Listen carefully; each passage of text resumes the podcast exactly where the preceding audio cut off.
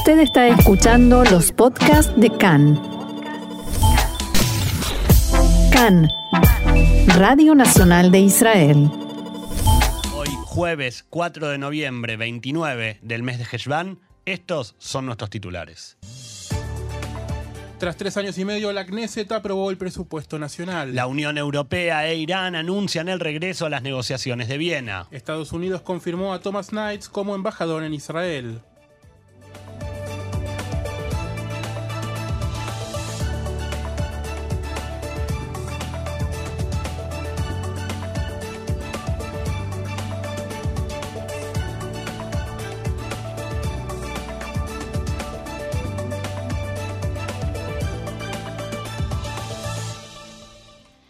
Comenzamos entonces con la información. Así es como decíamos recién, esta madrugada fue aprobado el presupuesto nacional en segunda y tercera lecturas, después de una sesión del Pleno que duró más de 30 horas. Este es el primer presupuesto aprobado desde marzo de 2018. Así lo anunciaba desde el estrado el parlamentario Itan Ginsburg de Cajón Labán, que presidía en ese momento la sesión. אם כך, חברי הכנסת, להלן התוצאות הרשמיות והנכונות, לאחר בדיקה מחודשת. תוצאות ההצבעה: 61 בעד, 59 נגד, אין נמנעים. אני קובע כי הצעת חוק התקציב לשנת הכספים 2021 עברה בקריאה השלישית ונכנסה לספר החוקים של מדינת ישראל, ויש תקציב למדינת ישראל.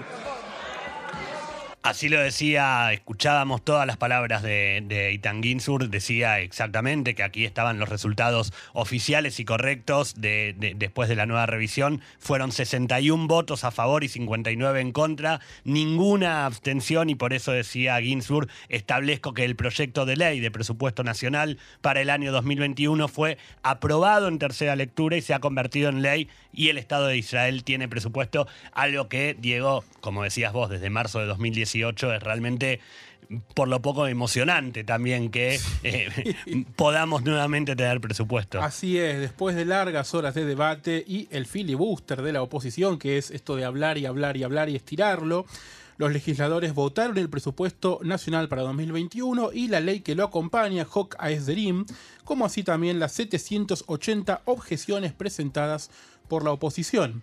Durante toda la noche, la coalición no perdió ni una sola de las votaciones y después de la aprobación del presupuesto para 2021, se decidió hacer una pausa. Hoy volvió a comenzar la sesión a las 10 y media de la mañana. Se espera que la votación finalice recién mañana. Para mayor seguridad y con el objetivo de evitar sorpresas e inconvenientes, la coalición adelantó el debate y votación del presupuesto, ya que tenía margen hasta el 14 de noviembre para que se aprobase. Según indica la ley en Israel, si el presupuesto nacional no se aprueba, la Knesset se disuelve, el gobierno cae y hay una nueva convocatoria a elecciones. En primer lugar, se aprobó en primera y segunda lecturas la ley de eficiencia económica, que forma parte del paquete de cinco leyes presentadas por el gobierno, por 61 votos a favor y 59 en contra. La oposición pidió que esta votación se considerase un voto de desconfianza, por lo cual no fue secreta. A continuación, se aprobó el presupuesto nacional para el año 2021, que finaliza dentro de poco menos de dos meses, y también recibió 61 votos a favor y 59 en contra. En realidad, esta era la prueba de fuego, podemos decir así, de la coalición, la votación que podía provocar la caída de gobierno y la tensión fue aumentando a medida que se acercaba. Después de confirmada la aprobación, los legisladores de la coalición festejaron ruidosamente ante la mirada de los parlamentarios de la oposición. Poco después, el primer ministro Naftali Bennett escribió en su cuenta de Twitter, cito textual, un día de fiesta para Israel. Después de años de caos, formamos gobierno, superamos el Delta y ahora, gracias a Dios, hemos aprobado el presupuesto. Seguimos avanzando con todas nuestras fuerzas. Por su parte, el ministro de Finanzas, Víctor Lieberman, escribió en Twitter, abro comillas, la última vez que Israel tuvo presupuesto nacional, Francia ganó el Mundial de Fútbol, Spotify llegó a Israel, Neta Barzilai ganó Eurovisión, el coronavirus no había nacido y Harry y Meghan se acababan de casar. Era hora de volver a encarrilar el- al país y aprobar un presupuesto responsable y beneficioso para nuestro futuro. El presupuesto para 2021, que aún se verá muy afectado por los enormes gastos generados por la crisis del coronavirus, alcanzará un nuevo récord, 609.1 mil millones de shekels. Es- Son, son esas cifras que son como muy difíciles de, de leer, ¿no Así cierto? es, incluidos los gastos provocados por la pandemia y el pago de las crecientes deudas. En 2022 el, el presupuesto alcanzará los 572.9 eh, mil millones de shekels, que incluye un, incremen- un incremento de 10 mil millones de shekels agregado a último momento debido a la urgente necesidad de aumentar el presupuesto para continuar la lucha contra el COVID-19. Tanto la coalición como la oposición declararon un reclutamiento de emergencia y controlaron que ninguno de los parlamentarios estuviera ausente o se retirase del Pleno en ningún momento. En las primeras votaciones quedó claro que en la oposición no lograron ponerse de acuerdo y los miembros de la lista unificada votaron en contra de las objeciones presentadas por el Likud. También hubo algunos errores como la ley de eficiencia económica, en la cual el jefe de la oposición, Benjamin Netanyahu, votó por error con la coalición, donde reaccionaron con risas y celebraciones. También el titular del partido Jazz, Ari Ederi, votó por error con la coalición la ley marco del presupuesto, en la cual se establece el monto total del presupuesto anual, y de este modo recibió 62 votos a favor y 58 en contra. Como dijimos, la oposición había solicitado que esta votación fuera considerada una moción de desconfianza, por lo cual Deri no pudo retractarse de su votación. Después comenzó la votación de cada uno de los incisos y las partidas presupuestarias. Antes de la votación, Diego, el filibuster de la oposición llevó a los legisladores a 33 horas de larguísimos discursos, con algunos momentos de debate y muchos gritos y discusiones. Mientras tanto, la oposición llevaba a cabo intensos contactos y frenéticos intentos por encontrar un desertor dicho esto entre comillas, o sea, un parlamentario de la coalición que estuviera dispuesto a dejarse tentar por alguna oferta o promesa y votara en contra del presupuesto. Pero no solo los cruces desde los asientos de la coalición y la oposición fueron duros, también los discursos de Naftali Bennett y Benjamin Netanyahu estuvieron plagados de ataques, críticas e incluso burlas. Al inicio de su discurso, el primer ministro Bennett dijo que este es un momento importante para la estabilidad del país y su vida económica, y agregó que el presupuesto se sometió a votación después de tres años y medio de caos, mala gestión y parálisis, años en los que el país fue una herramienta de un juego personal, de años de cuatro elecciones, una tras otra, llevándonos a un callejón sin salida. También dijo que desde el momento en que se aprueba el presupuesto comienza una nueva hora en el Likud. Asimismo, el primer ministro Bennett se refirió a una campaña que llevan a cabo en estos días los partidos de derecha, en la que acusan a la coalición de supuestamente transferir dinero a Hamas por intermedio del partido RAM. Hay una campaña salvaje de deslegitimación y fake, y este es un ejemplo de las mentiras a las que nos enfrentamos. De pronto, de la nada, surge una supuesta noticia sobre alguien que entró a Gaza y se reunió con alguien de Hamas. Pero todo esto ocurrió cuando Benjamin Netanyahu era primer ministro. Todo eso con lo que desde hace dos semanas bombardean sucedió en tiempos de Bibi.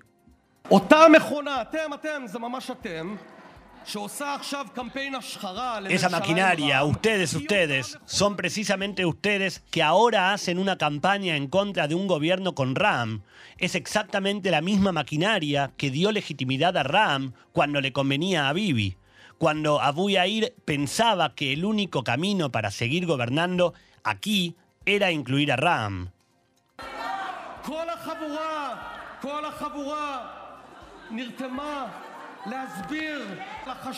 Toda la banda, todo el grupo se dedicó a explicar la importancia de la integración de la sociedad árabe. Bibi se tomó fotografías, ¿recuerdan? Sobre una alfombra con los beduinos tomando café. Mansur Abbas te hicieron marketing, ¿te acuerdas? Te presentaron como una marca, como el niño mimado del país. Y para que no quede ninguna duda, afirmó Bennett, no hay un solo shekel de los contribuyentes israelíes destinado a esa ONG, que supuestamente envía dinero a Hamas. Sencillamente es mentira, fake. Inmediatamente después de Bennett fue el turno del jefe de la oposición, Benjamin Netanyahu, quien inició su discurso refiriéndose a la festividad de Hanukkah que se acerca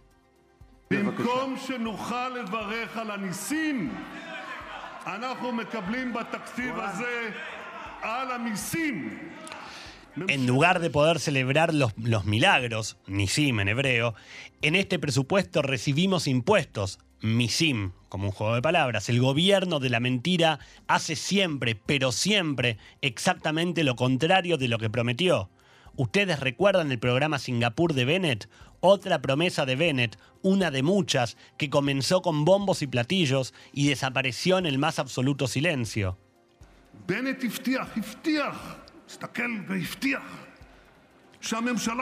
Bennett prometió, prometió, miró y prometió que su gobierno reduciría los impuestos. ¿No?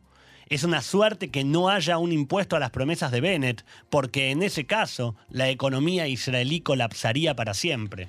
A continuación, el ministro de Finanzas, Avigdor Lieberman, presentó una síntesis del presupuesto y explicó sus líneas básicas, y el ministro de Relaciones Exteriores y primer ministro alterno, Yair Lapid, que habló del triunfo de todos. Dijo, hemos vencido al coronavirus, a la crisis política, al discurso del odio. El Senado de los Estados Unidos confirmó ayer a Thomas Knights como embajador en Israel. Knights fue subsecretario de Estado de Administración y Recursos y recientemente se desempeñó como director, gerente y vicepresidente de Morgan Stanley. Entre los primeros en felicitarlo estuvo su contraparte en Washington, el embajador israelí Gilad Erdan, quien escribió en Twitter, le deseo mucho éxito en su función y un fructífero mandato en la embajada de los Estados Unidos en la eterna capital de Israel, Jerusalén. Estoy seguro de que fortalecerá aún más el vínculo especial entre Estados Unidos e Israel. La confirmación de Knights concluye un periodo de 10 meses sin embajador norteamericano en Jerusalén tras la renuncia de David Friedman en enero pasado. Más información, el Departamento de Comercio de Estados Unidos anunció ayer que dos compañías israelíes fabricantes de software de espionaje fueron agregadas al registro de empresas extranjeras que participan en actividades cibernéticas maliciosas. Se trata de NSO, fabricante del software Pegasus, y su competidora Candirú.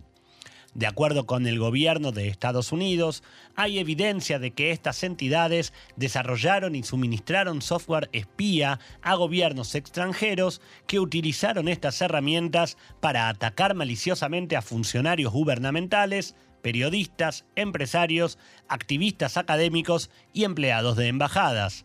Otras dos empresas de Rusia y Singapur fueron agregadas al registro de entidades en la misma medida. El Departamento de Estado aclaró que la administración Biden no tomará medidas contra los países o gobiernos donde se encuentran estas empresas. La decisión llega varios meses después de que un grupo de legisladores demócratas pidiera a Biden que tomara una serie de medidas punitivas contra NSO a la luz de informes que aseguraban que la empresa había comercializado software espía de grado militar a regímenes autoritarios. Las entidades incluidas en la lista del Departamento de Comercio enfrentan requisitos de licencia, lo que restringe su acceso a tecnología estadounidense. Sin embargo, los ciudadanos y las empresas estadounidenses no tienen prohibido comprar los servicios y bienes de las entidades incluidas en la lista. Más información, según el periódico libanés Al-Akhbar, facciones de la franja de Gaza amenazaron hoy con iniciar otra ronda de combates con Israel si las familias palestinas son desalojadas del vecindario Sheikh Jarrah en Jerusalén Este. Una fuente de las organizaciones terroristas dijo que la resistencia todavía está comprometida con las familias de Sheikh Jarrah y que están listos para hacer estallar la situación nuevamente y usar la fuerza militar contra Israel como en mayo pasado si el tribunal israelí dictaminara que las familias deben ser desalojadas. Esta semana representantes de cuatro de las familias afectadas rechazaron una propuesta de la Corte Suprema mediante la cual habrían podido permanecer en sus hogares durante 15 años, pero solo si estipulaban que tenían el estatus de inquilinos protegidos y que no eran propietarios. De todas maneras, esta acción no hubiese ido en detrimento de la posibilidad de presentar reclamos de propiedad ante el Tribunal Superior. Con motivo de cumplirse un nuevo aniversario de la Declaración Balfour, cientos de escuelas de la Autoridad Palestina y de Gaza llevaron a cabo ayer diferentes actos de repudio como una forma de mostrarle a sus niños que dicha declaración es, y cito textual, la raíz de todos los males, y sosteniendo además que, nuevamente textual, es lo que trajo a los judíos a la zona para saquear la Palestina histórica. Recordemos, por supuesto, que la declaración de Balfour fue el comunicado emitido en 2 de noviembre de 1917 por el entonces ministro de Relaciones Exteriores británico, Lord Arthur James Balfour, que expresaba y reconocía el derecho del pueblo judío a establecer un hogar nacional en la zona de Palestina, que en ese momento pertenecía al Imperio Otomano. Según información a la que tuvo acceso Khan, el Ministerio de Educación de la Autoridad Palestina en Ramallah avaló la realización de obras de teatro y ceremonias, entre otros actos, como parte integral del plan de estudios para las escuelas, desde los jardines de infantes hasta el último año de la secundaria. También la televisión estatal palestina dedicó transmisiones especiales al aniversario de la declaración Balfour. Asimismo, también ayer, en varias localidades como Jenin y Hebrón, las, fuerzas de seguridad de Abu Mazen participaron de algunos actos, bajando sus banderas a media asta, como forma de mostrar su pesar por un día negro, tal cual lo denominaron, para el espíritu palestino. Actos similares tuvieron lugar en diferentes puntos de la franja de Gaza, controlada por las fuerzas de Hamas. La Unión Europea anunció que las conversaciones de Viena para reactivar el acuerdo nuclear entre Irán y las potencias se reanudarán el 29 de noviembre.